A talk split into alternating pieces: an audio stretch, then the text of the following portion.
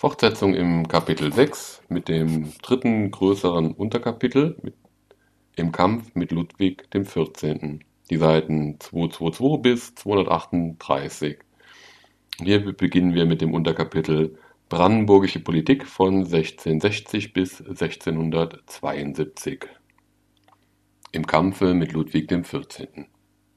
Seit dem Pyrenäenfrieden von 1659 ist die politische Lage Europas durch das entschiedene Übergewicht Frankreichs gekennzeichnet, das als der erste geschlossene Großstaat, als die erste Militärmacht der Welt mit dem Beginn der Selbstregierung Ludwigs XIV. (1661) in eine neue, an Macht und Glanz alle anderen Staaten überstrahlende Epoche seiner Geschichte eintrat in den folgenden Jahrzehnten hat jede von den Mächten Europas zu Frankreich Stellung nehmen müssen, sei es, dass sie sich vor seiner Übermacht beugte oder sie zu bekämpfen versuchte. Es ist bekannt, wie übel in diesem Zeitalter Ludwigs XIV. das Deutsche Reich die erste große Probe auf das politische System des Westfälischen Friedens bestanden hat. Der letzte Rest einer einheitlichen politischen Betätigung des deutschen Volkes ist damals in den großen Fragen der europäischen Politik verloren gegangen auch der Kurfürst Friedrich Wilhelm von Brandenburg hat trotz des lebendigen Gefühls für die Ehre des deutschen Namens nicht eigentlich als Deutscher, sondern als europäischer Fürst seine Stellung genommen. Als ein nationaler Held im Sinne eines selbstlosen Vorkämpfers deutscher Reichsinteressen gegen das Frankreich Ludwigs XIV. kann er nicht aufgefasst werden. Auch in diesen Verwicklungen war das Interesse seines Hauses und Staates der Leitstern seiner beweglichen, den veränderten Verhältnissen der Weltlage sich anpassenden Politik. Er hatte bei der Wahl Kaiser Leopolds, als der Rheinbund gegründet wurde, zu den entschiedenen Gegnern des französischen Einflusses im Reiche gehört, aber auf die Dauer fand er es doch nicht vorteilhaft, außer aller Verbindungen der maßgebenden europäischen Macht zu bleiben 1665 ist er dem unter Frankreichs Protektion stehenden Bunde beigetreten, aber nicht um den Einfluss Frankreichs in den deutschen Angelegenheiten zu verstärken, sondern eher um ihn zu vermindern, denn je mehr Fürsten dem Rheinbund beitraten, desto lockerer wurde sein innerer Zusammenhang, desto unzuverlässiger erwies er sich als Instrument der französischen Politik die beständig drohende Gefahr einer Einmischung Frankreichs in die deutschen Angelegenheiten hat der Kurfürst eben damals zu verhüten gesucht. Sein Auftreten gegen den Bischof von Münster im Jahre 1665, den er von dem Angriff auf die Niederlande abhielt, hing namentlich mit der Befürchtung zusammen, dass Frankreich damals mit den Niederlanden befreundet im Fall eines solchen Angriffs seine Truppen in die rheinisch-westfälischen Lande würde einrücken lassen Übrigens sehen wir den Kurfürsten damals wie mit Frankreich so auch mit Österreich im Bunde. Das Bündnis mit dem Kaiser von 1658 ist 1666 erneuert worden. Die endgültige Auseinandersetzung mit Pfalz-Neuburg 1666 war der Anfang zu einem freundschaftlichen Verhältnis mit diesem lange bekämpften Nachbarn. Der Kurfürst wusste sehr wohl, dass weder der Kaiser noch Frankreich ihm einen größeren Besitz an Niederrhein gönnen werde. In demselben Zeitpunkt (1660) sehen wir Brandenburg zugleich im Bündnis mit Schweden wie mit Dänemark, mit den Niederlanden wie mit England. Auf all diese Bündnisse kommt nicht viel an. Keines von ihnen hat große politische Wirkungen gehabt, aber in ihrer Gesamtheit zeigen sie doch die damalige Tendenz der brandenburgischen Politik, nämlich die, mit allen Mächten gut zu stehen, an keine sich ausschließlich zu binden in der Mitte zwischen den großen Mächten eine selbstständige Haltung einzunehmen, freie Hand zu behalten und dann je nach den Konjunkturen sich entscheiden und handeln zu können. In seinem politischen Testament von 1667 hat der Kurfürst es geradezu als die Aufgabe der brandenburgischen Politik bezeichnet, die Balance zu halten zwischen dem Kaiser und Spanien auf der einen, Frankreich und Schweden auf der anderen Seite die Sicherung der evangelischen Glaubensfreiheit und der fürstlichen Selbständigkeit erscheint dabei als das unverrückbare Ziel. In dieser Haltung hoffte der Kurfürst seine Macht am leichtesten vermehren zu können. Die politische Windstille dieser Jahre nahm ein Ende, als Ludwig XIV. im Frühjahr 1667 den Versuch machte, die niederländischen Provinzen Spaniens aufgrund des sogenannten Devolutionsrechts in seine Hand zu bringen die allgemeine Empörung, die darüber im Reiche wie in ganz Europa sich erhob, hat auch den Bestand des Rheinbundes erschüttert. Man begann den Gedanken einer großen Koalition gegen Ludwig XIV. zu fassen. Der publizistische Vorkämpfer dieses Planes war damals der österreichische Gesandte im Haag, Franz von Lisola, der Vermittler des Welauer Vertrages. Seine berühmte Flugschrift in Anführungszeichen Le Bouclier d'État et de Justice forderte zu einem Zusammenschluss aller Mächte gegen Frankreich auf, das die Freiheit Europas bedrohe. In dieser Bahn hat sich nun auch die Politik des brandenburgischen Kurfürsten für eine Zeit lang bewegt. Er machte den Versuch, eine Koalition gegen Frankreich zustande zu bringen. Kaiser und Reich, Spanien und Niederlande sollten sich nach seiner Absicht gegen Ludwig XIV. vereinigen. An allen diesen Höfen hat er für einen solchen Plan werben lassen, aber überall ohne Erfolg. Die französische Diplomatie hatte es zu gut verstanden, die Höfe an das Interesse Frankreichs zu fesseln. Für den Kurfürsten stand bei diesen Bemühungen ein ganz besonderes politisches Interesse im Vordergrund. Eben damals machte die französische Diplomatie die lebhaftesten Anstrengungen, um in Polen, wo Johann Casimir soeben die Krone niedergelegt hatte, einen französischen Thronbewerber, dem Prinzen Condé, die Nachfolge zu verschaffen. Das war eine sehr gefährliche Aussicht für den brandenburgischen Fürsten. Ein tatkräftiger französischer Prinz auf dem polnischen Thron, zusammenwirkend mit dem französischen Einfluss von Westen her, hätte die Machtstellung des Hauses Brandenburg gleichsam zwischen zwei Feuer bringen und namentlich auch der Souveränität in Preußen gefährlich werden können. Durch ein Zugeständnis in dieser Angelegenheit hat es nun Ludwig XIV. verstanden, die brandenburgische Politik in eine andere Richtung zu lenken. Sein Gesandter Vaubranc machte in Berlin das Anerbieten, dass man die französische Kandidatur in Polen fallen lassen wolle, wenn der Kurfürst sich dagegen zur Neutralität in dem bevorstehenden Devolutionskriege verpflichten werde. Auf diese Bedingungen wurde in der Tat am 15. Dezember 1667 ein Vertrag zwischen dem Kurfürsten und Ludwig XIV. geschlossen. In Polen ist dann nach längerem Wahlkampf ein eingeborener Edelmann, Michael Wisnowiecki, zum König gewählt worden, dessen schwache Regierung den Interessen Brandenburgs förderlich war. Infolge seines Neutralitätsvertrages mit Frankreich ist der Kurfürst auch dem protestantischen Dreibund Klammer auf Niederlande, England, Schweden Klammer zu, ferngeblieben, der 1668 Ludwig XIV. zwang, von dem Plan einer Eroberung der spanischen Niederlande Abstand zu nehmen.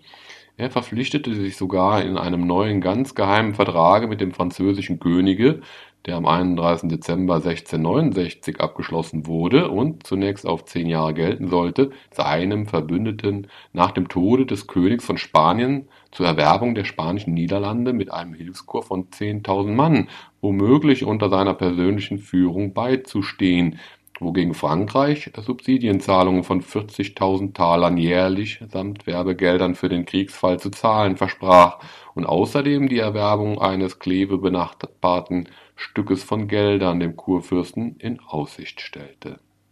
So hatte sich also der Kurfürst insgeheim schon an Frankreich angeschlossen, und Ludwig XIV. hoffte ihn auch zum Verbündeten in dem Kriege gegen die Republik der Niederlande zu gewinnen, die als der eigentliche Herd des Widerstandes gegen seine belgischen Pläne nun das nächste Ziel seiner Angriffspolitik wurde und, verlassen von ihren früheren Verbündeten, England und Schweden allein der Rache des übermächtigen Nachbarn preisgegeben zu sein schien.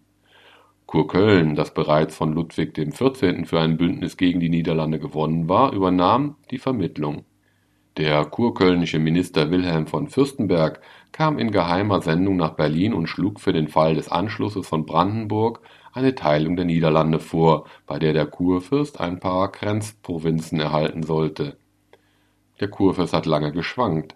Er dachte erst an eine Vermittlung zwischen Frankreich und den Niederlanden, aber die Berichte seines Gesandten in Versailles von Krokow ließen keine Zweifel, dass der Krieg gegen die Niederlande dort beschlossene Sache war. Die Entscheidung ist dem Kurfürsten sehr schwer geworden. Sicherlich hätte er im Bunde mit Frankreich seine eigenen nächsten Interessen bedeutend fördern können. Er hatte durchaus keinen Anlass, sich für die Niederländer aufzuopfern. Im Gegenteil, er hatte Unbill genug von ihnen erfahren. Mit der höfischerschen Schuld, die mit Zins und Zinseszins zu einer enormen Höhe angewachsen war, hatten sie ihn in geradezu wucherischer Weise geplagt. Sie hatten sich noch immer geweigert, die klevischen Festungen, die sie zum Teil als Bürgschaft für diese Schuld besetzt hielten, zu räumen. Sie waren in beständiger Verbindung mit den unzufriedenen Elementen im Lande geblieben. Das alles stellten dem Kurfürsten die französischen Gesandten vor, die nun zu unmittelbaren Verhandlungen nach Berlin kamen, erst Verjus, dann Guiche. Es war eine verlockende Aussicht, den Druck der niederländischen Nachbarschaft loszuwerden, die klevischen Festungen wiederzubekommen, vielleicht ein Stück der Niederlande dazu. Und in der Subsidienfrage, die von großer Bedeutung war, erwiesen sich die Franzosen splendider und gefälliger als die krämerhaften Unterhändler der Republik. Anmerkung: Splendida heißt so viel wie gebefreudig. Anmerkung Ende. Wenn die Republik der Niederlande vernichtet wurde, wenn der französische Militärstaat Ludwigs XIV. in Kleve der unmittelbare Nachbar des Kurfürsten wurde, wer sollte ihn denn vor dem gleichen Schicksal der Vergewaltigung schützen, das jetzt den Niederländern bereitet wurde? Das Streben nach dem linken Rheinufer begann damals in der französischen Politik bereits deutlich hervorzutreten. Mit der Republik der Vereinigten Niederlande wäre das letzte Bollwerk gefallen, das dem französischen König damals noch auf dem Kontinent wie auf den Meeren entgegentrat. Die Alleinherrschaft Frankreichs wäre dann schwer abzuwenden gewesen, und mit der Freiheit des Handels wären auch die Handels- und Seemachtspläne des brandenburgischen Kurfürsten im Keime erstickt worden. In Anführungszeichen mit der Republik, so hat er damals geäußert, nee, leben und sterben die Kommerzien, Abführungszeichen. Und ein andermal sagt er, Sei Holland gefallen, so sähe er die Zeit gekommen, wo Ludwig XIV. deutsche Fürsten in die Bastille werfen würde wie seine französischen Grands Seigneurs. Zitat Ende. Am schwersten aber wogen wohl die konfessionellen Bedenken. Ludwig XIV. hatte kein Hehl daraus gemacht, dass der katholischen Kirche wiedergewonnen werden sollte, was ihr in den ketzerischen Niederlanden entrissen worden waren – die Tendenzen katholischer Restauration verbanden sich mit den Plänen französischer Machtausdehnung, und wo fanden diese Tendenzen damals in der Welt noch wirksamen Widerstand? In England drohte das Königtum der Stuarts im Bunde mit Frankreich den Katholizismus wiederherzustellen. Das protestantische Schweden stand wieder im Solde Frankreichs. Am Kaiserhofe bei den meisten Reichsfürsten herrschten dieselben katholischen Restaurationsbestrebungen. Der Untergang der Niederländischen Republik wäre in diesem Zeitpunkt ein unverwindbarer Schlag gegen die politische Stellung der Protestanten in ganz Europa gewesen. Diese Erwägungen sind schließlich für den Kurfürsten ausschlaggebend gewesen, allerdings erst nach langem Schwanken und Verhandeln. Wie immer in solchen kritischen Zeiten spalteten sich damals der Hof und der Geheime Rat in zwei Parteien, die sich untereinander auf das Gehässigste befehdeten. Die meisten Räte, an ihrer Spitze Otto von Schwerin, waren für den Anschluss an Frankreich. Sie sahen in Frankreich die aufsteigende Macht, der man doch keinen Einhalt gebieten könne, und wollten, dass Brandenburg versuchen sollte, in Verbindung mit dieser Macht selbst größer und mächtiger zu werden. Dagegen waren die Militärs, die Feldmarschälle Derflinger, Spar und andere für die Niederlande, für den Krieg gegen Frankreich. Selbst im Familienkreise des Kurfürsten machte sich die Spaltung bemerklich. Sein Schwager, der Fürst Johann Georg von Anhalt, Klammer auf, der erste Anhaltiner im Dienst des Hauses Brandenburg, Klammer zu, gehörte zu der hollandfreundlichen Militärpartei. Seine zweite Gemahlin Dorothea, eine geborene Herzogin von Holstein, verwitwete Herzogin von Braunschweig, stand auf der französischen Seite. Sie war nicht eigentlich eine politische Frau, aber an den Intrigen des Hofes ist sie doch immer stark beteiligt gewesen, und man glaubte, dass sie zu Zeiten einen maßgebenden Einfluss auf ihren Gemahl auszuüben vermöge, deswegen lag den fremden Gesandten immer viel daran, sie zu gewinnen. Der Kurfürst selbst hat wohl eine Zeit lang daran gedacht, neutral zu bleiben und eine abwartende Stellung einzunehmen, in starker Rüstung bereit zu stehen, um sich dann zuletzt der Partei anzuschließen, die das Übergewicht erlangen würde, aber endlich überwogen doch die Beweggründe, die für die niederländische Partei sprachen, obwohl die Abneigung vor den niederländischen Staatsmännern, den republikanischen in Anführungszeichen Regenten, diesen Repräsentanten der Kaufmannsaristokratie und geschworenen Gegnern der Oranier bei ihm immer wieder zum Durchbruch kam. Erst am 6. Mai 1672 ist, nach langen Unterhandlungen, der Bündnisvertrag mit Miner van Amerongen abgeschlossen worden. Der Kurfürst verpflichtete sich, den Niederlanden im Falle eines Angriffs mit einer Armee von 20.000 Mann Fußvolk, Reiterei und Artillerie beizustehen. Der Angreifer wird nicht genannt. Dass Frankreich und seine Verbündeten gemeint waren, verstand sich natürlich von selbst. Die Generalstaaten übernahmen die Zahlung der Hälfte der Werbegelder und des Soldes für diese Truppen. In zwei Monaten sollte die Armee in den westfälischen Landen des Kurfürsten bereitstehen. Er selbst sollte die Führung übernehmen. Nach Empfang der Werbegelder sollte er dem Angreifer offen den Krieg erklären. Inzwischen waren die Feindseligkeiten schon eröffnet worden. England, Frankreich, der Kurfürst von Köln und der Bischof von Münster hatten ihre Kriegsmanifeste erlassen und Anfang Mai wurde der gemeinsame Angriff auf die Niederlande eröffnet.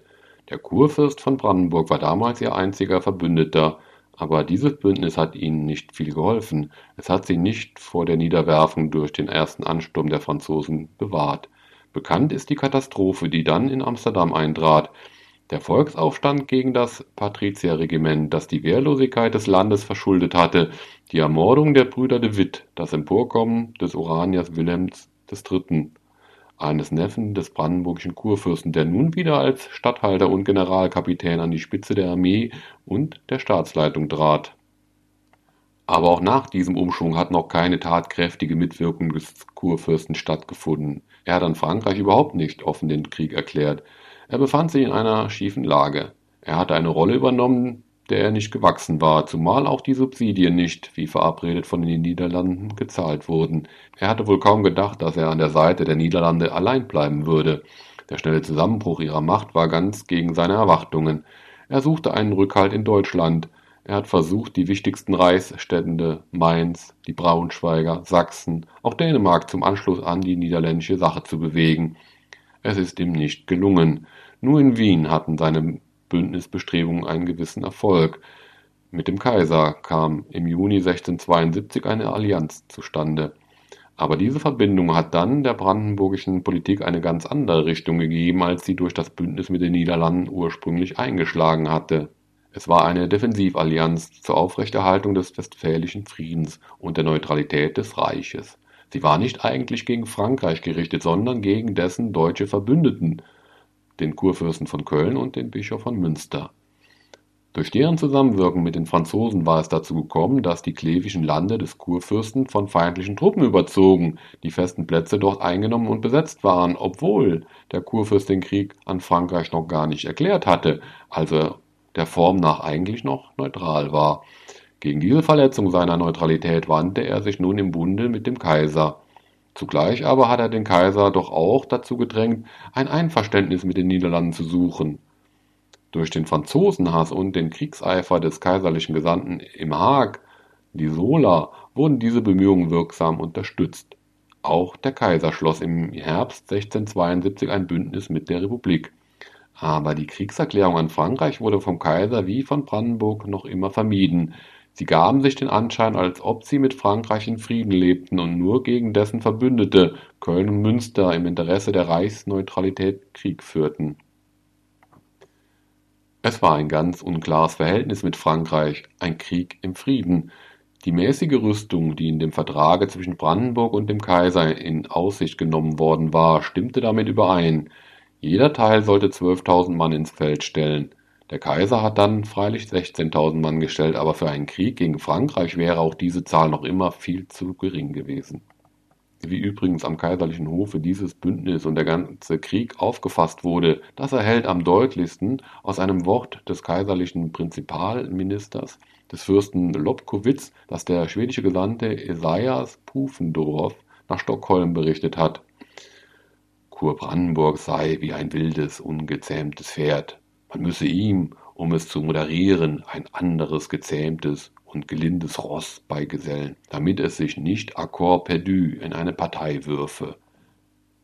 Zitat Ende. Also auf ein Lavieren zwischen den beiden großen Parteien war es in Wien im Grunde abgesehen. Und dieser vorsichtigen, halbherzigen Politik hat sich der Kurfürst durch seinen Vertrag mit dem Kaiser angeschlossen, anfänglich wohl ohne die Tendenz ganz zu durchschauen. Er hat sich damit, um ein Wort von Bismarck zu gebrauchen, eine Rückversicherung schaffen wollen, aber er hat sich auch zugleich für die Hauptaktion die Hände gebunden und sich die Erfüllung seiner Verpflichtungen gegen die Niederlande unmöglich gemacht. Denn das kann nicht geleugnet und nicht beschönigt werden. Was der Kurfürst in diesem Kriege geleistet hat, entsprach nicht dem, was die Niederlande nach dem Bündnis vom 6. Mai 1672 von ihm erwarten durften. An gutem Willen hat er es freilich nicht fehlen lassen. Er hat immer wieder den Plan vertreten, über den Rhein zu gehen, die Observationsarmee des Marschalls Turenne zu schlagen und die Vereinigung mit dem Prinzen von Oranien zu suchen. Aber der kaiserliche General Montecuccoli hatte gemessene Befehle, es nicht so weit kommen zu lassen, und dem Kurfürsten blieb nichts übrig, als sich zu fügen, wenn er sich nicht nutzlos für die Niederländer opfern wollte. Was der Kaiser wollte, war lediglich die Aufrechterhaltung der Reichsneutralität, und auch das Interesse des Kurfürsten erforderte in erster Linie die Bekämpfung der Übergriffe von Köln und Münster. Darum drang er, nachdem er sich überzeugt hatte, dass es zur Überschreitung des Rheins doch nicht kommen werde, selbst darauf, dass man nach Westfalen zurückgehe, um die Grafschaft Mark, in die der Bischof von Münster eingebrochen war, zu befreien und seine übrigen westfälischen Besitzungen zu schützen. Aber auch hier sind die Kaiserlichen zu einer energischen Kriegsführung nicht zu bringen gewesen, weder unter der Führung von Montecuccoli noch unter der seines Nachfolgers Bournonville. Die Wirkung war nur, dass jetzt Köln und Münster von dem niederländischen Kriegsschauplatz abgezogen wurden und dass auch Turenne sich nun veranlasst sah, nach Westfalen zu marschieren. Zu einer Schlacht ist es aber gegen keinen dieser Gegner gekommen. Einmal Anfang Februar 1673 standen die Verbündeten bei Soest dem französischen Marschall kampfbereit gegenüber, aber der kluge methodische Stratege fand es vorteilhafter, einer Waffenentscheidung auszuweichen und die Gegner durch Märsche und Manöver zu ermüden und mürbe zu machen. Mitte Februar gaben die Verbündeten das Spiel auf. Es war ein völliger Misserfolg. Kleve blieb von den Franzosen besetzt. Die Grafschaft Mark und Ravensberg standen den Feinden offen. Der Kurfürst fasste den Plan, sich von dem Kaiser zu trennen und sich mit Frankreich zu verständigen, mit dem man nun ja tatsächlich doch im Kriege gewesen war. Den Vorschlag eines Waffenstillstandes, den der Kurfürst zunächst machte, lehnte Ludwig XIV. ab, aber zu Friedensunterhandlungen war er gern bereit. Sie haben noch bis in den Sommer 1673 hinein gewährt. Den Vermittler machte der Pfalzgraf von Neuburg, Philipp Wilhelm. Dessen Gesandter Dr. Stratmann hat in Paris die Präliminarien mit den französischen Bevollmächtigten vereinbart. Am 6. Juni 1673 wurde der endgültige Friedensvertrag zwischen Brandenburg und Frankreich in dem Hauptquartier Ludwigs XIV. zu Vossen in der Nähe von Löwen unterzeichnet. Der Kurfürst verzichtete darauf, den Niederländern noch weiter Hilfe gegen Frankreich zu leisten. Der ganze Krieg wurde wie eine Art von Missverständnis behandelt. Dem Kurfürsten wurden alle vom Feinde besetzten Lande zurückgegeben, auch die klevischen Festungen. Nur Wesel und Rees behielt Ludwig XIV. in Händen, bis der Friede mit den Niederlanden geschlossen sein werde. England, Köln, Münster, die Verbündeten Ludwigs XIV. wurden in den Frieden mit eingeschlossen. Köln und Münster, ohne darüber befragt worden zu sein, gegen ihren Willen und zu ihrem größten Verdruss. Sie hatten sich einfach dem Machtgebot ihres französischen Verbündeten zu fügen. Ein wesentlicher Punkt für den Kurfürsten war auch diesmal wieder die Geldfrage.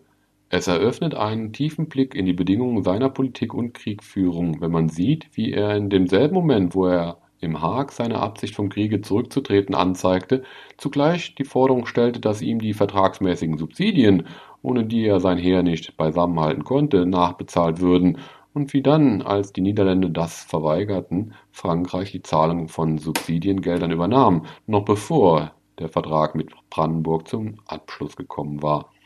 Jetzt, beim Friedensschluss, versprach Ludwig XIV. dem Kurfürsten in einem geheimen Artikel, bei dem künftigen Frieden mit den Niederlanden für die brandenburgischen Subsidienforderungen eintreten zu wollen, und als ein besonderer Beweis des königlichen Wohlwollens wurde dem Kurfürsten eine Geldunterstützung von 800.000 Livres gewährt, die zum Teil sofort, zum Teil im Laufe der nächsten Jahre gezahlt werden sollte.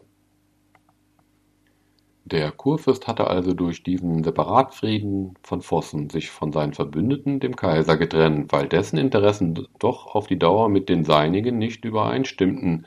Es war eine jener jähen Wendungen, die für seine Politik überhaupt charakteristisch sind. Es gibt allerdings in dem Vertrage von Vossen einen Artikel, in dem der Kurfürst sich freie Hand ausbedungen hat für den Fall, dass seine Verpflichtungen dem Reiche gegenüber in Frage kommen würden. Er hat später, 1674, behauptet, der Friede von Vossen hindere ihn nicht an der Erfüllung seiner reichsfürstlichen Pflichten. Aber dieser Artikel ist dermaßen verklausuliert, dass seine Bedeutung sehr fragwürdig ist. Die Auffassung, als habe der Kurfürst nur auf die Gelegenheit gewartet, den Krieg gegen Ludwig XIV. wieder zu erneuern, als sei die Wendung von 1674 in jenem Artikel schon vorbereitet worden, trifft schwerlich zu. Die Franzosen jedenfalls glaubten, dem Kurfürsten die Hände gebunden zu haben, auch bei einem Angriff auf das Reich. Andererseits aber hat sich der Kurfürst doch wohl eine Handhabe schaffen wollen für den Fall eines politischen Umschlags, wie er denn auch wirklich später erfolgt ist. Jedenfalls hat er sich nicht dazu drängen lassen, nun gemeinsame Sache mit Frankreich gegen die Niederlande zu machen. Die französische Diplomatie bot alle Mittel auf, es dahin zu bringen. Bald nach dem Abschluss des Friedens erschien Verjus wieder in Berlin und sparte das Geld nicht, um in der Umgebung des Kurfürsten Stimmung für die französischen Wünsche zu machen. Auch die Kurfürstin erhielt große Geschenke und erwartete noch größere. Man nahm an einem derartigen Verhalten damals noch keinen Anstoß. Es war eine Ausnahme, dass der Oberpräsident Schwerin, ein Mann von besonders zartem Gewissen, mit Hinweis auf seinen Eid als Geheimer Rat die angebotenen französischen Gelder zurückwies, obwohl er von jeher ein überzeugter Anwalt des französischen Bündnisses gewesen war. Die alte Parteiung am Hofe und im Rate begann von neuem. Der Kurfürst selbst, missmutig, beschämt über den unrühmlichen Ausgang des Feldzugs, zog sich Tage und Wochen lang auf einsame Jagdschlösser zurück, wohin ihm nur seine Gemahlin folgen durfte. Ganz ausnahmsweise hat er einmal zu Himmelstedt bei Stolp auch den französischen Gesandten empfangen, aber ohne dass es zu einer engeren Annäherung gekommen wäre. Auf welcher Linie sich in dieser Zeit des Schwankens und Abwartens die Pläne des Kurfürsten bewegten, zeigt vielleicht am deutlichsten ein Bündnis mit Schweden, das damals, im Dezember 1673, geschlossen worden ist. Es kommt auf die Idee der dritten Partei, der bewaffneten Mediation zurück, die im geeigneten Augenblick einschreitet, um den Dingen eine entscheidende Wendung zu geben – das Seltsame dabei war nur, dass es beiden Teilen anheimgestellt war, auf welche Seite sie sich schlagen wollten, wenn der Vermittlungsversuch misslang.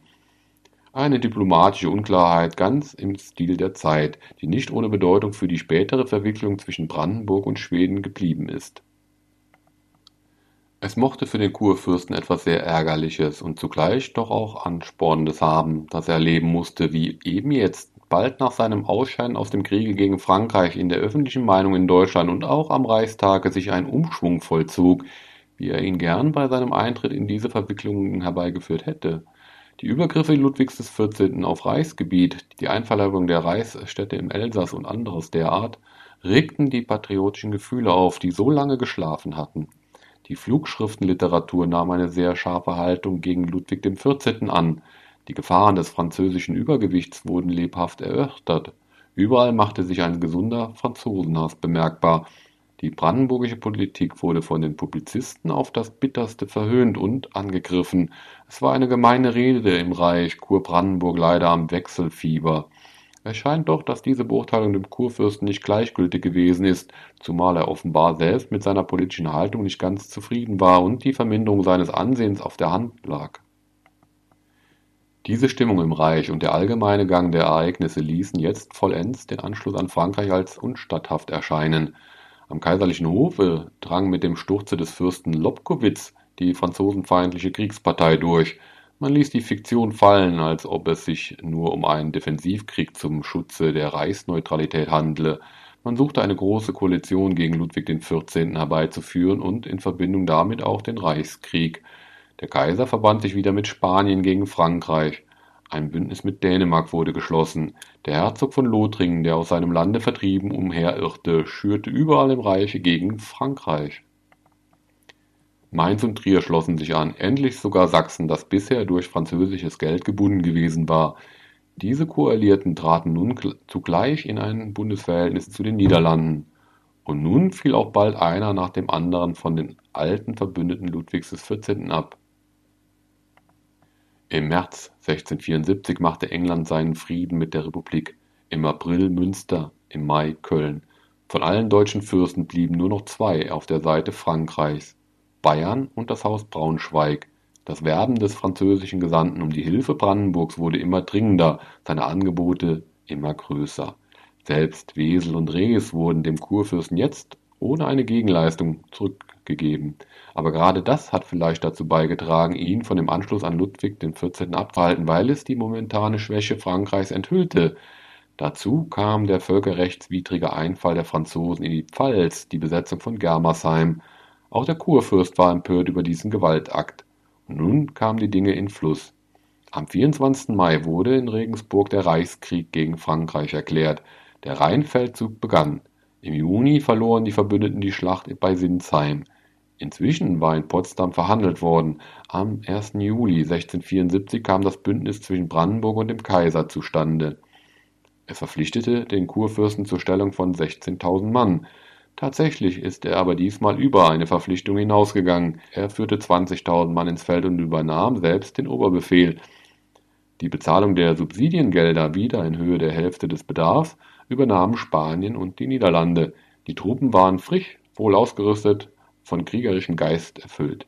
Der Kurfürst hoffte, die Schlappe des letzten Feldzuges wettmachen, das militärisch-politische Ansehen Brandenburgs in der Welt wiederherstellen zu können. Aber es gab einen Artikel in dem Bündnis vom 1. Juli 1674, der auch diesmal solche Hoffnungen vereitelt hatte. Der Artikel 24 bestimmte, dass die Operationen nach den Beschlüssen eines gemeinsamen Kriegsrats der Verbündeten geleitet werden sollten. Dem Namen nach führte der Kurfürst bei dem Heere der Verbündeten den Oberbefehl. Tatsächlich aber waren ihm durch den Kriegsrat die Hände gebunden. Der kaiserliche Feldherr Bournonville, der alte Bekannte des Kurfürsten von der unglückseligen Westfälischen Kampagne von 1673 her gab trotz der überschwänglichsten Versicherungen seiner Ergebenheit und Unterordnung die Verfügung über die kaiserlichen Truppen durchaus nicht aus der Hand. Der Schauplatz des nun folgenden Feldzuges ist vornehmlich das Elsass gewesen. Die Situation von 1672 wiederholte sich. Der Kurfürst wollte immer an den Feind. Bournonville hielt sich methodisch und auch wohl eifersüchtig zurück.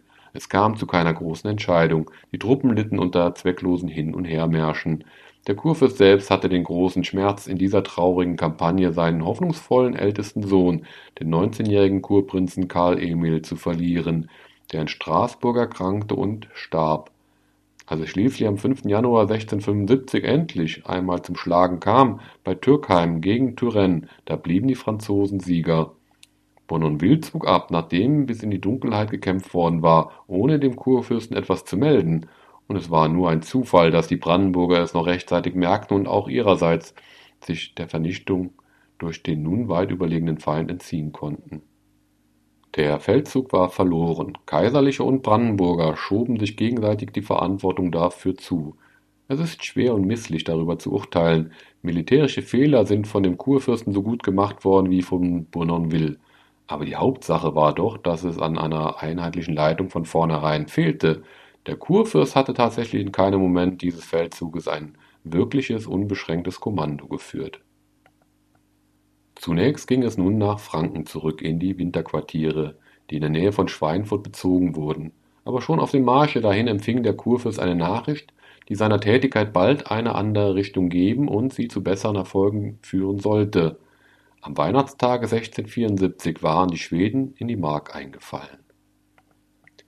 Diese überraschende Wendung war ein Werk der französischen Diplomatie. Seit dem Vertrage vom Dezember 1673 war zwischen Brandenburg und Schweden nichts vorgefallen, was zum Streit hätte Anlass geben können.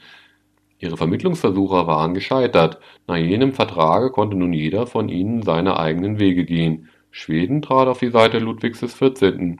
Es erneuerte im Jahre 1674 seinen Subsidienvertrag mit Frankreich, der es verpflichtete, dem französischen König gegen alle seine Feinde Hilfe zu leisten. Von den Rechten, die dieser Vertrag ihm gab, machte nur Ludwig XIV. Gebrauch. Er plante eine umfassende Aktion gegen den brandenburgischen Kurfürsten. Er wollte den schwedischen Angriff ursprünglich mit einem polnischen verbinden. Der schwache König Michael war gestorben. Unter französischem Druck auch unter Mitwirkung des brandenburgischen Kurfürsten war im Mai 1674 der tüchtige Kronfeldherr Johann Sobieski zum König gewählt worden. Er stand ganz unter französischem Einfluss.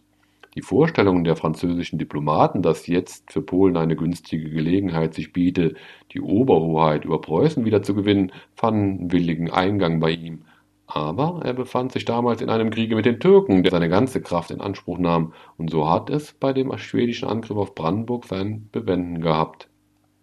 Der schwedischen Regierung des jungen Königs Karls XI. kam die Anforderung Frankreichs damals keineswegs gelegen, aber sie wurde von der kriegslustigen Armee, die auf dem deutschen Festlande stand, und ihrem Kommandeur, dem greisen Marschall Karl Gustav von Wrangel, vor eine vollendete Tatsache gestellt, indem der Einmarsch in die Uckermark trotz des in letzter Stunde erfolgten Gegenbefehls am Weihnachtstage vollzogen wurde angeblich um im Interesse der französischen Sache einen freundschaftlichen Druck auf Brandenburg auszuüben. In der Mark aber spürte man bald, dass man den Feind im Lande hatte. Die Erinnerung an die Schwedennot des Dreißigjährigen Krieges mochte das Gefühl des Druckes noch steigern. Es scheint, dass sich damals hier und da das Landvolk, wohl unter Führung der Gutsherren, gegen die fremden Dränger erhob. Die Kirche von Dannenberg bei Gardeleben bewahrt noch heute aus jener Zeit eine weißleinene Fahne, mit dem kurbrandenburgischen Roten Adler und der bekannten Inschrift Wir Bauern von geringem Gut dienen unserem gnädigsten Kurfürsten mit unserem Blut. Von militärischer Bedeutung sind solche Unternehmungen allerdings nicht gewesen. Die Schweden machten sich ziemlich vollständig zu Herren des offenen Landes, nur in den Festungen haben sich die geringen Besatzungen gehalten dem Kurfürsten standen gleich beim Empfang der Nachricht von dem Einfall der Schweden sofort die Folgen vor Augen, die das möglicherweise haben könne. Zitat: Das kann den Schweden Pommern kosten. Zitat Ende, hat er damals geäußert. Die schwedische Fiktion, dass man eigentlich nicht im Kriege mit Brandenburg sei, nahm er natürlich keinen Augenblick ernst. Er legte den Krieg von vornherein auf die Eroberung Pommerns an. Er schloss besondere Allianzen mit dem Kaiser, mit Dänemark, mit den Niederlanden. Alle sollten ihm gegen die Schweden helfen. Dänen und Niederländer, namentlich auch mit ihrer Flotte. Der Kurfürst ist persönlich nach dem Haag geeilt, um mit dem Prinzen von Oranien zu verhandeln. Damals ist er auch mit dem holländischen Reeder Benjamin Naule in Verbindung getreten, der dann später in seinen maritimen Bestrebungen eine so bedeutende Rolle gespielt hat. Zunächst wurde mit Hilfe holländischer Reeder der damals übliche Kaperkrieg gegen die schwedischen Handelsschiffe organisiert. Dann wurden einige holländische Schiffe gemietet und zu brandenburgischen Kriegsschiffen umgewandelt. Sie haben sich später in Verbindung mit den befreundeten Flotten an dem Siegkriege beteiligt. Die Leistungen der Verbündeten sind aber erst im weiteren Verlauf des Krieges von Bedeutung geworden. Den ersten Schlag führte der Kurfürst selbst mit seinen brandenburgischen Truppen die Schweden hatten nicht die Absicht, länger als bis zum Sommer 1675 in der Mark zu bleiben. Sie suchten jenseits der Elbe die Vereinigung mit den Braunschweigern zu erreichen, um dann womöglich auch noch die Bayern an sich zu ziehen und mit gesammelter Macht den Vormarsch zum Rhein hin anzutreten. Im Mai waren sie in das Havelland vorgedrungen. Bei Havelberg sollte die Elbe überschritten werden. Dorthin konzentrierte sich die Armee in langsame Bewegung. Ein Korps war schon dort angekommen, ein anderes stand bei Rathenow, ein drittes bei Brandenburg. Das Hauptquartier befand sich im Rücken dieser Stellung bei Neuruppin. Dazwischen lag das havelländische Luch, durchzogen von dem Rhinfluss, über den die Brücke von Fehrbellin führte. Das ist die Stellung, in der die Schweden unvermutet von dem brandenburgischen Kurfürsten angegriffen und zurückgedrängt worden sind, bevor sie noch den Elbübergang hatten bewerkstelligen können. Sie glaubten sie in völliger Sicherheit. Ende Mai brach der Kurfürst mit seinen Truppen, 15.000 Mann stark, in schnellen Märschen aus den Winterquartieren nach Norden zu auf. Am 21. Juni erreichte er Magdeburg, wo er die Gewissheit erhielt, dass die Schweden von seinem Anmarsch noch keine Nachricht hatten. Es wurden Vorkehrungen getroffen, um das Geheimnis so lange als möglich zu bewahren. Ohne Säumen ging es weiter, trotz des strömenden Regens und der aufgeweichten Wege. Der größte Teil der Infanterie musste zurückbleiben, konnte erst langsam nachkommen. Es war eine bloße Reitertruppe, die sich in rastloser Eile auf die schwedischen Stellungen zu bewegte, etwa 6000 Mann mit den Dragonern, nur 1200 Musketiere hatte man auf Wagen mitgenommen. Das Ziel des Angriffs war das Zentrum der schwedischen Stellungen, Rathenow. Durch den Flankenstoß in die Mitte wollte man die beiden Flügel trennen und auseinanderwerfen. Früh am 25. Juni war Rathenow erreicht. Die schwedische Besatzung war noch völlig ohne Ahnung von der Nähe des Feindes. Man meinte längst über die Elbe zu sein, wenn die Brandenburger die Mark erreichen würden. Durch einen kühnen Streich glückte es dem alten Derflinger, der sich das Losungswort von einem aufgefangenen Schweden hatte verraten lassen und sich nun für einen schwedischen Offizier ausgab, mit ein paar Begleitern in Rathenow einzudringen. Die Wache wurde niedergemacht, bald war die Stadt voll von brandenburgischen Truppen. Ein blutiger Straßenkampf entspann sich. Die schwedische Besatzung wurde teils zusammengehauen, teils gefangen genommen. Die schwedische Linie war damit auseinandergesprengt. Von dem Elbübergang bei Havelberg konnte nicht mehr die Rede sein. Die beiden bei Havelberg und Brandenburg stehenden Korps mussten vielmehr suchen, so schnell wie möglich auf der Rückzugslinie gegen Neuruppin sich wieder zu vereinigen. Das bei Brandenburg stehende Korps musste zu diesem Zweck die Pässe des Haveluchs überschreiten. Der nächste war Fehrbellin. Der Plan des Kurfürsten war es nun, dies Korps womöglich noch diesseits des Passes in dem Gelände zwischen Havel und Rhin zu fassen und zu vernichten. Darum machte er sich, ohne die Ankunft des zurückgebliebenen Fußvolkes zu erwarten, von Rathenow aus sogleich an die Verfolgung des von Brandenburg aus zurückmarschierenden schwedischen Korps, das unter dem Befehl des Generalleutnants Waldemar von Wrangel, eines Bruders des Reichsmarschalls, stand. Brandenburgische Streifkommandos eilten voraus, auf den kürzesten Wegen durch das Luch, auf Pfaden, die nur den Eingeborenen bekannt waren, erreichten sie Fehrbellin noch vor den Schweden, zerstörten die Brücke und den Damm, machten auch die Pässe bei Gremmen und Oranienburg ungangbar. Der Kurfürst selbst blieb hart hinter den Schweden, die am Abend des 27. Nauen erreichten, wo ein Aufenthalt von einigen Stunden entstand. Am 28. früh traf der Landgraf von Hessen-Homburg, der die Vorhut führte, 1500 Reiter stark wieder auf den Feind. Auf dessen Meldung hin schlug der alte Derfflinger ein Umgehungsmanöver vor, aber der Kurfürst fürchtete, der Feind möchte dabei entkommen und entschied sich für die direkte Verfolgung in der Richtung auf Fehrbellin. Inzwischen hatte der Prinz von Homburg den Feind festgehalten und zum Stehen gezwungen. Erst bei dem Dorfe Linum, dann etwas weiter zurück, dann etwas weiter rückwärts zwischen Linum und Hakenberg formierten sich die Schweden zur Schlacht. Sie waren etwa 12.000 Mann stark, die größere Hälfte Infanterie, außerdem 38 Geschütze. Der Kurfürst hatte nur 6.000 Mann Kavallerie und Dragoner und zwölf Geschütze. Die Musketiere hatte man zurücklassen müssen. Um 8 Uhr morgens begann der Kampf. Er drehte sich namentlich um den Hügel, auf dem heute das Denkmal steht. Dort hielten auch der Kurfürst und Derfflinger. Zwei Stunden lang wogte das Getümmel ohne Entscheidung hin und her. Der Kurfürst hat wiederholt seine Schwadronen persönlich ins Gefecht geführt. Sein Stallmeister Froben wurde unmittelbar neben ihm von einer Kanonenkugel tödlich getroffen. Er selbst ist einmal mitten unter die feindlichen Reiter geraten und nur mit Mühe von den Seinen herausgehauen worden. Schließlich gegen zehn Uhr, eben als der Morgennebel, in dem die Schlacht gewogt hatte, sich verzog, gelang es, die brandenburgischen Reiter zu sammeln und den rechten Flügel der Schweden in einem großen Gesamtangriff niederzureiten. Wrangel brach das Gefecht ab und ordnete den Rückzug an, der sich in guter Ordnung vollzog. Die Brücke bei Fehrbellin war inzwischen repariert worden und wurde ungehindert passiert. Zu einer energischen Verfolgung waren die brandenburgischen Reiter, die seit dem, An die seit dem Ausritt von Magdeburg nicht abgesattelt hatten, nicht mehr imstande. Das schwedische Korps ist so, wenn auch mit großen Verlusten, entkommen. Wrangel ging gleich bis nach Wittstock zurück. Dort ist es am 1. Juli noch zu einem weiteren Rückzugsgefecht gekommen. Die Schweden überschritten dann die mecklenburgische Grenze und gingen nach Pommern zurück. Die Vernichtung des Frangelschen Kurs war also zwar nicht gelungen, aber der strategische Plan der Schweden war vereitelt und vor allem die Mark war von den Feinden befreit. Es war alles in allem doch ein glänzender Waffenerfolg. Der Kurfürst und seine Reiter hatten gezeigt, was sie konnten, wenn sie, durch keine lähmenden Rücksichten gebunden, nur auf sich selbst gestellt, für einen klaren und naheliegenden Zweck fochten. Es war die erste Feldschlacht, die die brandenburgische Armee ohne fremde Mitwirkung geschlagen und glänzend gewonnen hat, und zwar gegen eine Kriegsmacht, deren Waffenruhm erst von diesem Tage an zu erbleichen begonnen hat. Es war keine Schlacht großen Stils, aber der moralische Eindruck dieses Sieges war ein ganz ungeheurer. Der Sieger von Fehrbellin wurde mit einem Schlage ein volkstümlicher Held, Überall in deutschen Landen sang man das neue Lied von der glücklichen Viktoria bei Fehrbellin im Tone Gustavus Adolphus Hochgeboren. In diesem Liede erscheint auch zum ersten Male der Ehrenname des großen Kurfürsten, den die Geschichte festgehalten hat. Ein Schleier von sagenhafter Überlieferung hat sich um manche Momente dieser Schlacht gewoben, der erst von der neueren Forschung abgehoben worden ist.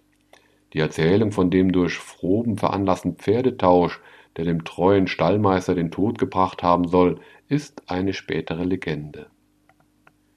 Auf dem Gobelin von Mercier, auf dem Kurfürst Friedrich III.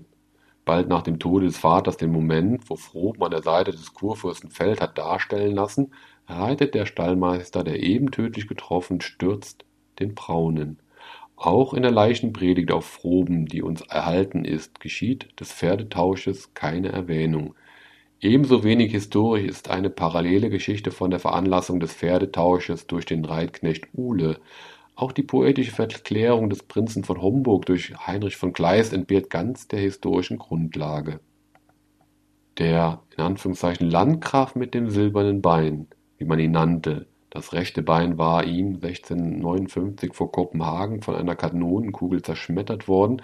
Kein jugendlicher Liebhaber übrigens, sondern ein gesetzter Herr von über 40 Jahren, mit einer 20 Jahre älteren Witwe verheiratet, hat zwar als schneidiger Reiterführer den Kampf mit den Schweden begonnen, aber nicht gegen den Befehl des Kurfürsten. Von einer kriegsgerichtlichen Verurteilung kann keine Rede sein. Es handelt sich nur um eine vorübergehende Verstimmung des Landgrafen, der sich nach der Schlacht auf eine Zeit lang aus dem Dienst des Kurfürsten zurückzog, wahrscheinlich weil er mit der Belohnung seiner Dienste nicht zufrieden war. Die Mark war also befreit. Aber damit war der politische Zweck dieses Krieges noch lange nicht erreicht. Der schwere Teil der Arbeit stand noch bevor. Es handelte sich um die Eroberung von Pommern. Unter dem Eindruck der Schlacht von Fehrbellin beschloss der Reichstag von Regensburg jetzt den Reichskrieg gegen Schweden. Die braunschweigischen Herzöge nahmen eine abwartende Stellung ein, mit dem Blick auf Bremen und Werden, die im Fall einer gründlichen Niederlage der Schweden eine gute Beute für sie werden konnten. Auch der streitbare Bischof von Münster trug sich mit Eroberungsabsichten auf schwedische Kosten und schloss sich dem Bündnis gegen Schweden an. Vor allem aber traten jetzt Dänemark und die Niederlande tatkräftig in den Kampf ein König Christian V. stellte bei einer Zusammenkunft in Gadebusch mit dem Kurfürsten einen gemeinsamen Kriegsplan fest und schloss ein Bündnis mit ihm, wonach das schwedische Pommern außer Rügen, das Dänemark beanspruchte, für den Kurfürsten in Aussicht genommen wurde. Am 25. September 1675. Eine niederländische Flotte erschien in der Ostsee. Noch im Jahre 1675 haben die Dänen Wismar erobert. Münsterländer, Braunschweiger und Brandenburger haben Bremen und Werden besetzt. Vor allem hat der Kurfürst selbst Wollin, die Swinemündung Wolgast, erobert. In dem Feldzug des nächsten Jahres (1676) wurde die Eroberung der Inseln Usedom und Wollin vollendet. Anklam und Demmin fielen, die Odermündungen kamen in die Hand des Kurfürsten. Nur Stettin blieb noch unbezwungen und außerdem Rügen und die ihm gegenüberliegenden Städte, das für uneinnehmbar geltende Stralsund und das durch seine Nachbarschaft mitgedeckte Greifswald Neben dem Landkrieg entwickelte sich ein lebhafter Seekrieg zwischen den Schweden einerseits, den Dänen und Holländern andererseits. Auch die kleine brandenburgische Flotte hat dabei schon erfolgreich mitgewirkt. Im Juni 1676 kam es bei der Insel Åland zu einer großen Seeschlacht. Holländer und Dänen behielten dabei den Sieg über die schwedische Flotte, die nicht mehr mit der alten Schneidigkeit gefochten hat. Auch auf dem skandinavischen Festlande selbst kam es zu einem siegreichen Vordringen der Dänen, dem dann allerdings durch die blutige Schlacht bei Lund im Dezember 1676 bald wieder ein Ende gemacht worden ist. Auf dem pommerschen Kriegsschauplatz, der uns hier in erster Linie interessiert, kam alles auf die Gewinnung von Stettin an. Im Juli 1677 schritt der Kurfürst zu einer regelrechten Belagerung der stark befestigten Stadt.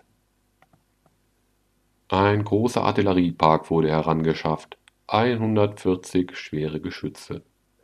Braunschweigische, münsterische, dänische Truppen nahmen an der Belagerung teil.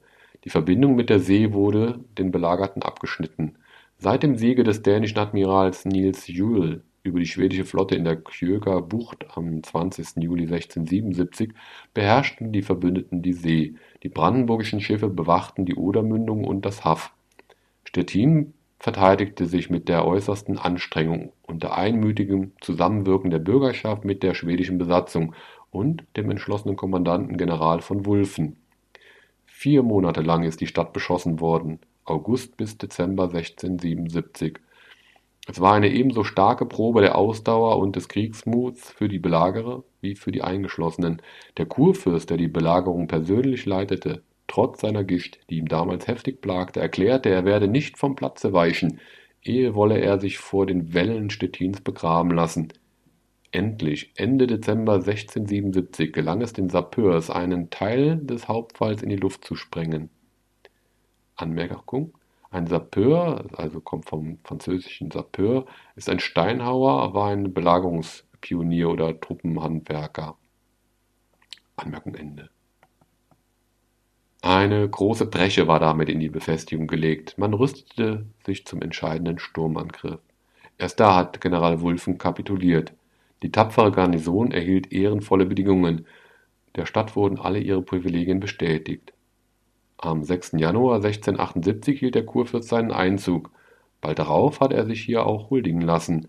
Er meinte, die Stadt und das Land behalten zu können. Noch war freilich Pommern nicht ganz erobert. Eben in den Tagen, wo Stettin gewonnen wurde, haben die verbündeten Truppen eine empfindliche Niederlage bei Bergen auf Rügen erlitten. Die Insel war seitdem ganz in den Händen der Schweden und damit waren auch Stralsund und Greifswald gedeckt.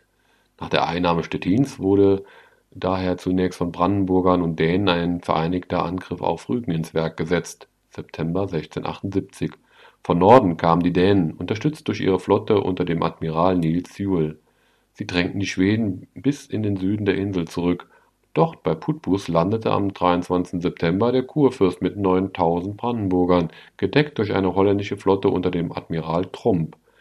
Der schwedische General Königsmark vermochte die Landung nicht zu hindern und zog sich nach zwei Gefechten bei Neuenkamp, wo heute ein Denkmal steht, und bei Altefern nach Stralsund zurück, das stark befestigt war. Die Stadt wurde nun belagert. Sie verteidigte sich tapfer, aber dem Bombardement aus 80 Geschützen, das am 20. Oktober eröffnet wurde, vermochte sie nicht lange zu widerstehen. Unter dem Drängen der Bürgerschaft entschloss sich Königsmark zur Kapitulation am 25. Oktober. Die schwedische Besatzung erhielt auch hier freien Abzug. Die Stadt musste dem Kurfürsten huldigen. Nun konnte sich auch Greifswald nicht mehr halten. Nach kurzer nächtlicher Beschießung ergab es sich am 16. November und damit war das ganze festländische Pommern in brandenburgischem Besitz. Aber schon waren die diplomatischen Verhandlungen im Gange, die dem Kurfürsten das mit den Waffen gewonnene abermals entreißen sollten. Seit 1676 tagte in Nimwegen ein Friedenskongress, und der Kurfürst hat es trotz der verzweifeltsten diplomatischen Gegenanstrengungen nicht verhindern können, dass am 10. August die Niederlande am 17. September auch Spanien einen Separatfrieden mit Frankreich schlossen, bei dem Ludwig XIV. alle seine Ansprüche durchsetzte und bei dem auch schon die Wiederherstellung der schwedischen Herrschaft in Pommern in Aussicht genommen worden ist. Und auch Kaiser und Reich begannen wanken zu werden. Im Reiche versuchten Sachsen und Bayern eine dritte Partei zu bilden, die die Vermittlung übernehmen sollte. Und am kaiserlichen Hofe kam mit dem Hofkanzler Hocher eine Strömung zum Durchbruch, die auf den Frieden mit Frankreich unter Preisgabe des Kurfürsten hinarbeitete. Von Hocher stammte das bekannte Wort Es sei nicht im Interesse des Kaisers, dass an der Ostsee ein neuer Vandalenkönig erstehe. So standen die Dinge, als der Kurfürst durch die neue, von Frankreich veranlasste Diversion der Schweden gezwungen wurde, seine Waffen auch noch nach Preußen zu wenden. Gedeckt durch die wohlwollende Neutralität Polens unter Johann Sobieski unternahm der schwedische General Horn von Livland aus mit 16.000 Mann im November 1678 einen Einfall in das von Truppen entblößte Ostpreußen und drang bald bis in die Nähe von Königsberg vor. Die Vibranzen, die der Statthalter Herzog von Kreu zu den Waffen gerufen hatte, erwiesen sich nicht als widerstandsfähig.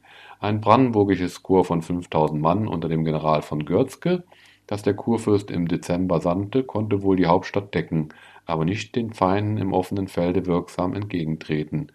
Da war es nun ein Glück für den Kurfürsten, dass er damals in Pommern freie Hand bekommen hatte. Trotz Gicht und Asthma, die ihn wieder heftig plagten, entschloss er sich, persönlich seine Truppen nach Preußen zu führen. 9000 Mann mit 34 Geschützten setzten sich ohne Säumen im Marsch. Der Kurfürst selbst folgte mit seiner Gemahlin, die in all diesen Feldzügen kaum je auf längere Zeit von seiner Seite gewichen ist, und mit dem Kurprinzen Friedrich. Am 20. Januar wurde bei Marienwerder die Weichsel überschritten. Der Anmarsch der gefürchteten Kriegsmacht des Kurfürsten machte einen solchen Eindruck auf die Schweden, dass sie an einen ernsthaften Widerstand gar nicht gedacht haben. Sie beschlossen sofort den Rückzug. Der ganze nun folgende Winterfeldzug war nur eine großartige, atemlose Verfolgung des in immer beschleunigterem Tempo zurückweichenden Feindes. Man wollte entweder das feindliche Heer durch Gewaltmärsche schon vor der Grenze erreichen und zur Schlacht zwingen, oder aber es durch diese rastlose Verfolgung ganz zur Auflösung bringen. Zweimal nahm der brandenburgische Heerzug des Kurfürsten, um schneller vorwärts zu kommen, den Weg über die festgefrorene Eisdecke erst des frischen, dann des kurischen Haffs. Eine vorausgesandte Reitertruppe erreichte den Feind in der Nähe von Tilsit und beschleunigte seine Flucht durch ein siegreiches Gefecht bei Splitter. Die Schweden wandten sich auf Memel zu. Um ihnen den Weg dahin zu verlegen, marschierten die Brandenburger auf Heidekrug. Eine Schlacht wagte der schwedische General Horn mit den demoralisierten Truppen nicht mehr. Es blieb ihm nichts übrig als der Versuch, auf einem weiten Umwege durch polnisches Gebiet den Rest der Armee nach Livland in Sicherheit zu bringen. Die Neutralität Polens wurde dabei von den Schweden so wenig wie von den nachsetzenden Brandenburgern beachtet.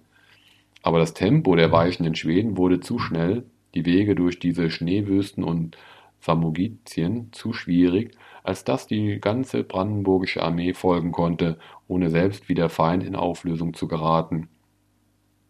Eine Reitertruppe unter dem General von Schöning wurde zur Verfolgung der Schweden ausgesandt.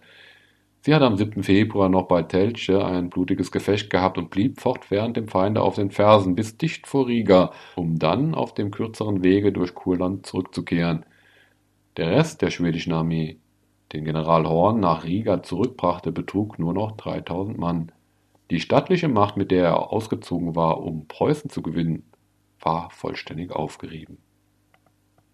Anmerkung Samogitien ist eine historische Landschaft im westlichen Teil des heutigen Litauens. Anmerkung Ende. Aber dieser heroischen Kraftanstrengung war kein politischer Erfolg beschieden. Während die schöningschen Reiter dem aufgelösten Schwedenheer auf den Fersen waren, ist zu Nimwegen am 5. Februar 1679 auch vom Kaiser der Friede mit Frankreich und Schweden unterzeichnet worden, dem das Reich sich alsbald anschloss. Die braunschweigischen Fürsten und Münster folgten im Februar und März. Der Kurfürst blieb allein zurück an der Seite Dänemarks. Es war militärisch und politisch eine Unmöglichkeit, nur mit diesem Verbündeten zusammen Frankreich entgegenzutreten. Es konnte sich bloß noch darum handeln, mit guter Manier vor der Übermacht zurückzuweichen. Spar mit seinen 12.000 Brandenburgern vermochte sich am Niederrhein und in Westfalen gegen die 30.000 Franzosen des Marschalls Créqui nicht zu halten.